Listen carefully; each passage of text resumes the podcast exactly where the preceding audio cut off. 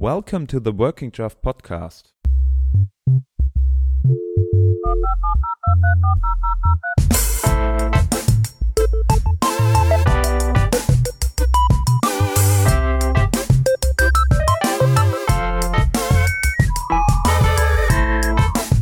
My name is Hans. And my name is Schepp.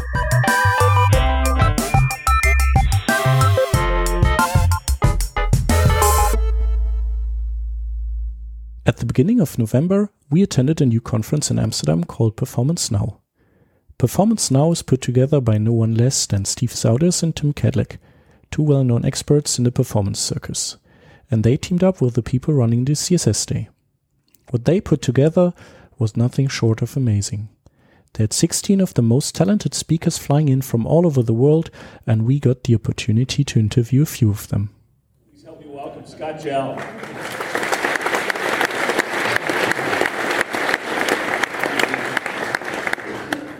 Thank you. It's a real honor to be here. In our next interview, we talk with Mr. WebFonts, Zach Leatherman, and we dive deep into the nitty gritty of font loading. So we're here at a Performance Now conference in Amsterdam, the first iteration of hopefully many more to come. Um, and we are picking speakers and uh, having short interviews with them. And now with us is Zach Leatherman.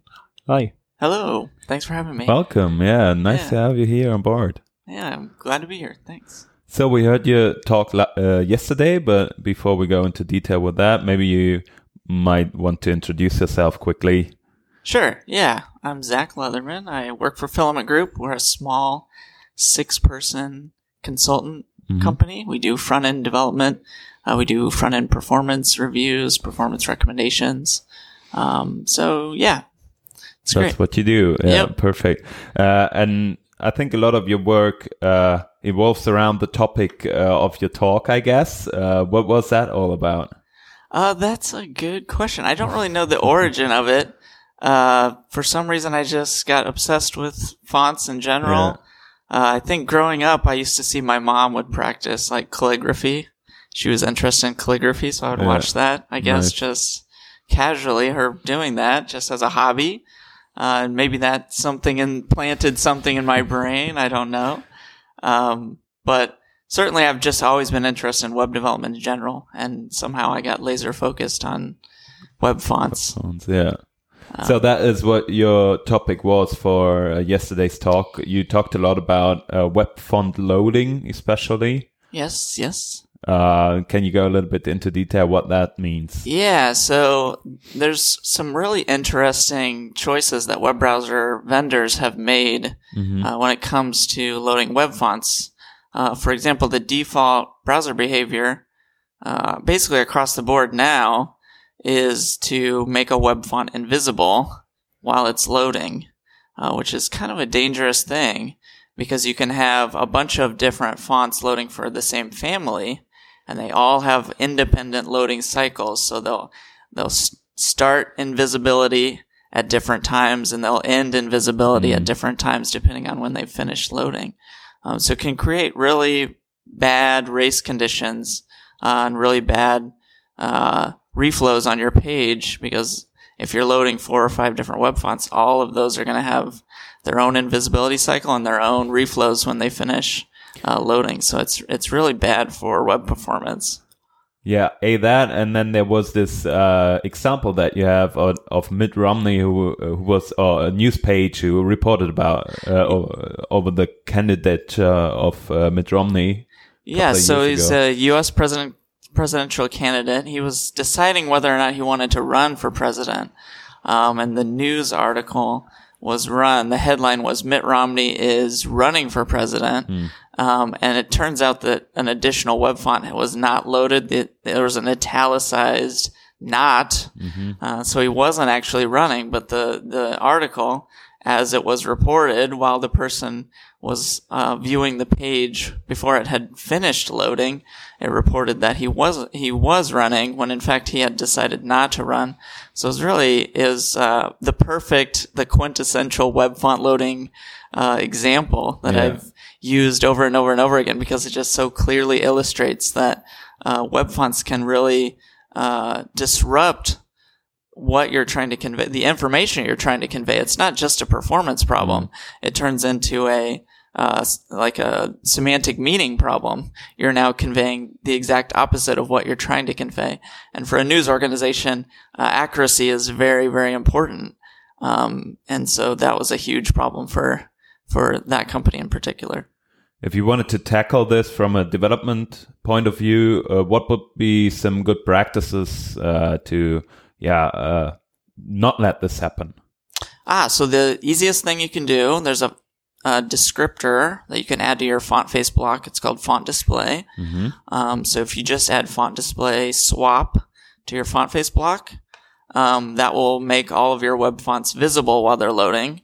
Uh, so that will show the fallback font while the web font is in flight, while the request is still processing. And that's the easiest way to get over the race condition because then you won't have any invisibility, um, and all your text will be readable.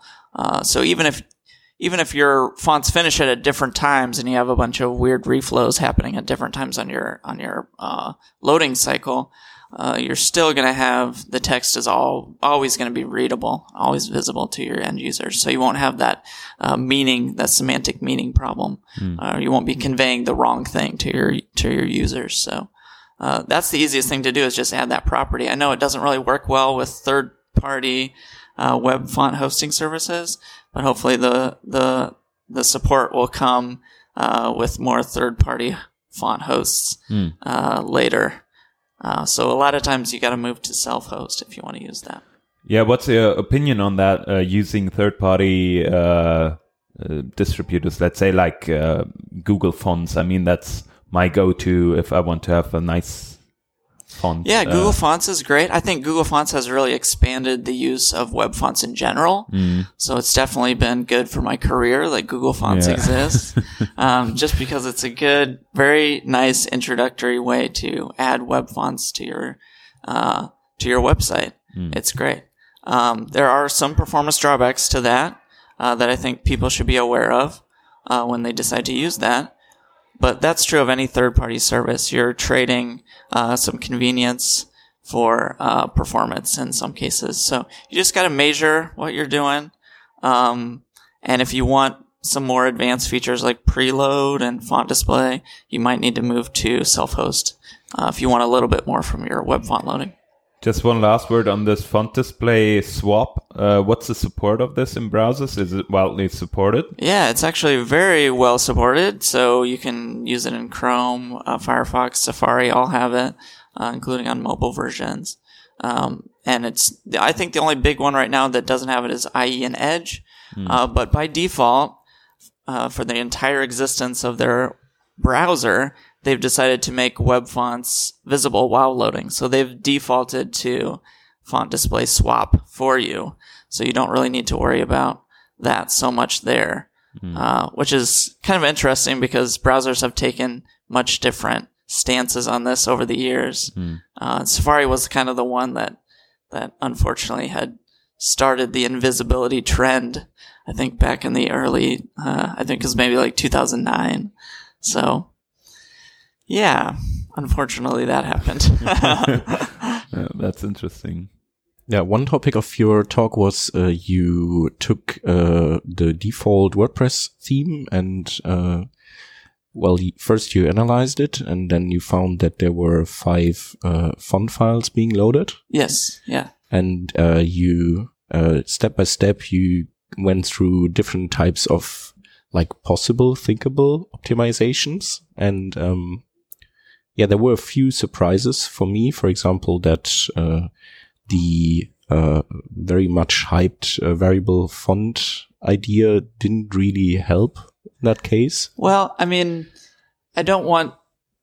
Maybe that's maybe I came across with the wrong tone with that variable font example because the ex- the variable font that I used was not uh, representative of the actual fonts that were being used on the WordPress site because there aren't too many variable fonts that exist yet, and a lot of the ones that do exist are very commercial, and you're not really going to see them in But I think Uh, Open Sans exists as variable font.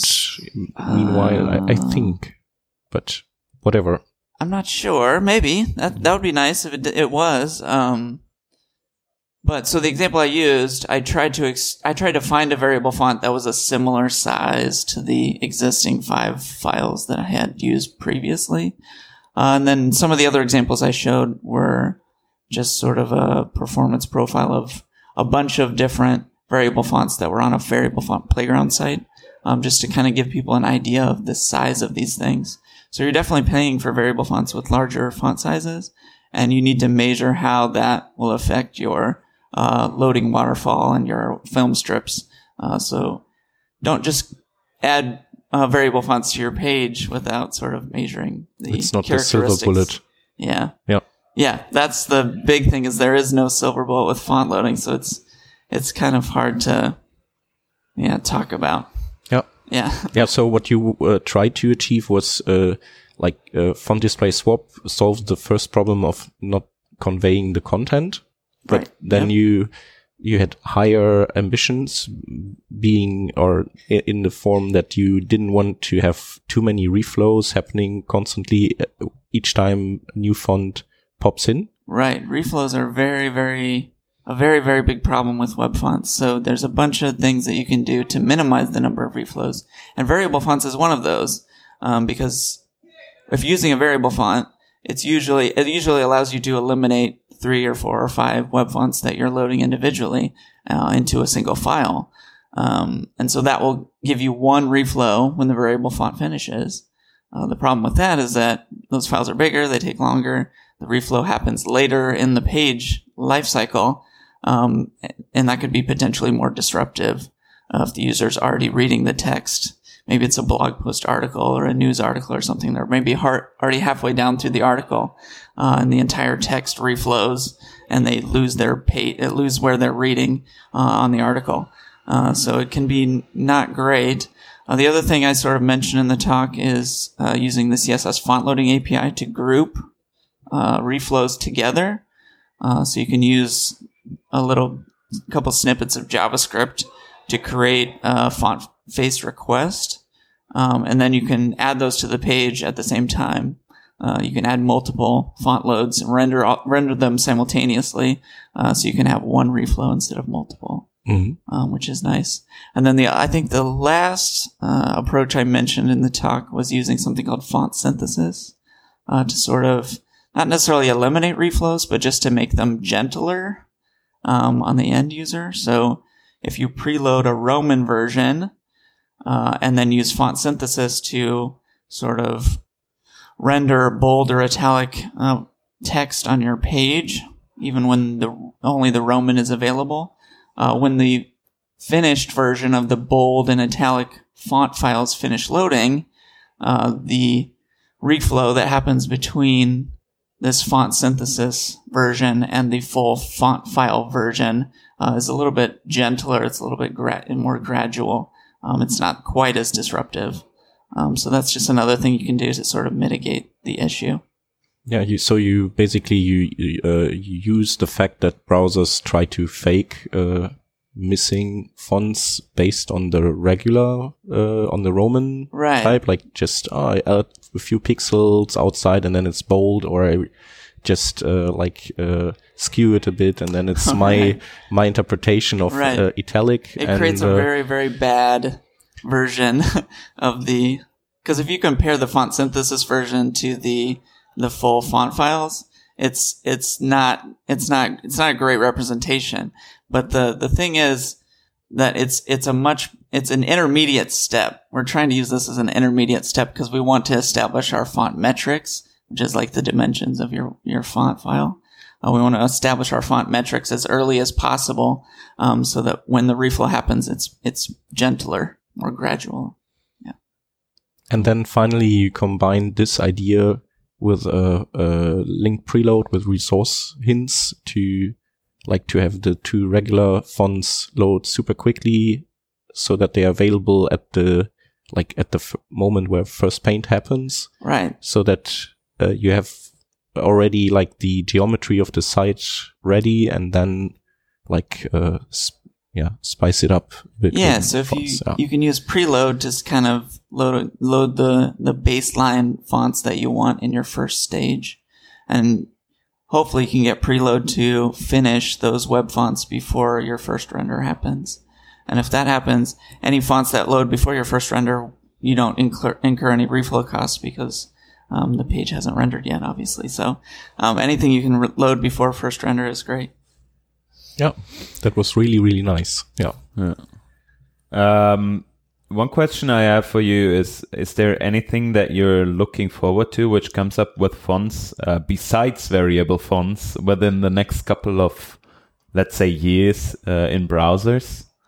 Um, I, I think just even years away might be uh, optimistic, but there has been some rumblings about um, a font streaming format, so maybe even a new file format. Um, and I haven't heard, I haven't seen any official discussions online about this, but I've talked to a few people at conferences, and I would love to see this happen. Um, the ability to load without subsetting on the on in the actual file the, itself, the ability to load a partial version of a font and have it combine on the client. So, say I could load um, my Latin subset. Uh, so, for example, say let's let's say I put a Unicode range in my font face block, and then using this new streaming, it's not really streaming, but a streaming font file format, the browser would know to request only that portion of the font file from the server. So I kind of like to think of it as uh, more. It's it's more analogous to video files, how you can sort of skip around and it will only load after uh, what you've seeked to or the like the timestamp that you've seeked to. Uh, I would like to see something like that uh, with web fonts. So in the browser, I could say, "Hey, I want the Latin version here," uh, and then maybe lazy load an extended character set later, because there's a there's a huge problem with sort of combining fonts um, together on the client uh, to be able to use them properly, especially when you get into um, Asian character sets and and Yeah, obviously. big big web font problem. So yeah. Wasn't there something uh, called uh, subsetting or something like that, where you could uh, define a range of a font Yes. uh, that you wanted to uh, be able to to handle with these uh, this font face? Yeah, so subsetting happens at the file level. So if I want to subset a font file, I can do that, and I'll have to create f- like one font file for Yeah. each individual subset that I want. Um, and what I'm kind of talking about here is just a single font file that has all of my glyphs, and then the browser would then handle the subsetting for me on the client. Like it would know uh, which portions of the file to request on the server. Uh, and, it, and maybe do a, some sort of chunked loading. And Yeah. really, this this is like just a a completely pie in the sky idea. Yeah. But uh, I would love to see something like that where you could uh, just very much more easily subset uh, on the client rather than in the actual font files themselves because there's a lot of licensing uh, that uh, limitations that go into font subsetting as well. Um, and yeah, that's another huge problem. Yeah, that sounds an- interesting. Great to see if this will uh, land in uh, some kind of spec uh, in the future. yeah, I try to talk to uh, the sort of the web standard specifications Yeah, people yeah. about it whenever I see them at conferences, and hopefully we'll get something moving. That would be nice.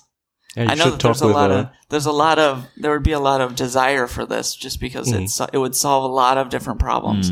It wouldn't just solve the problem that I'm mainly concerned about, which is trying to get uh, first render with web fonts to happen as quickly as possible. It would solve uh, a lot of internationalization problems. It would solve a lot of font licensing problems. Um, so, yeah, I think that there would be a huge desire for something like that to happen. So, Yeah, sounds really like a good solution. yeah. Yeah.